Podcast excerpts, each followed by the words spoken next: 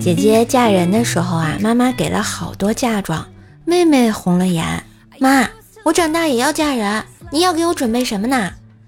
老妈叹了口气道：“嗯，一套房子，一部车子，再准备一些现金。”妹妹接着说：“这么多？”哼，老妈说：“嫁你就是祸害人家，给太少，我良心过不去啊。”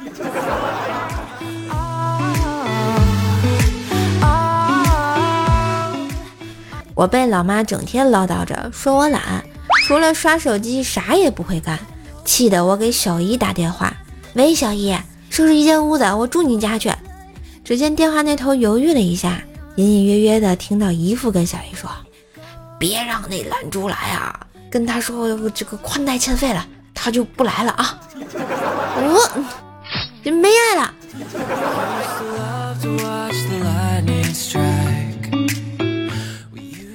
买了条小短裙，穿着在家里嘚瑟，照镜子时自恋的说了一句：“嗯，真漂亮。”老妈回道：“是啊，真像个冬瓜穿短裙。”我一时没听懂，就问了一句：“什么意思呀？”老妈说：“又矮又粗。”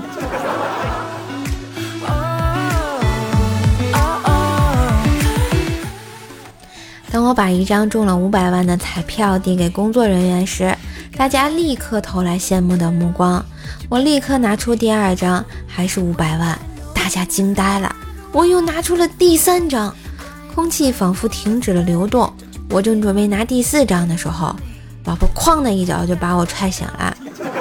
喝点酒睡觉也不老实啊！把孩子的书撕得一页一页的，还笑得这么开心。哎，儿子心想。要是撕的我的作业就好了。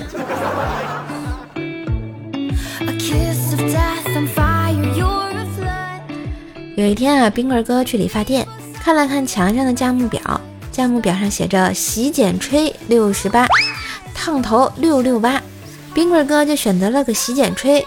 只见理发小哥一顿操作，将冰棍哥的头发处理好。结账的时候，收银员告诉他一共六六八。冰棍哥顿时傻眼了，他说：“你墙上明明写的六十八呀！”这时，一个长得像李逵的经理走过来问冰棍哥：“小伙子，刚才洗头发的时候是不是有点烫啊？”“烫烫烫！”嘿，今日份段子就播到这里啦！我是段子搬运工瘦瘦呀，喜欢节目记得订阅专辑、点赞、留言、分享、打 call。觉得节目不错，也可以在节目图片下方赏字按钮打赏一下哟，感谢支持！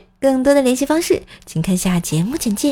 也别忘了给瘦瘦专辑打个五星优质好评啊！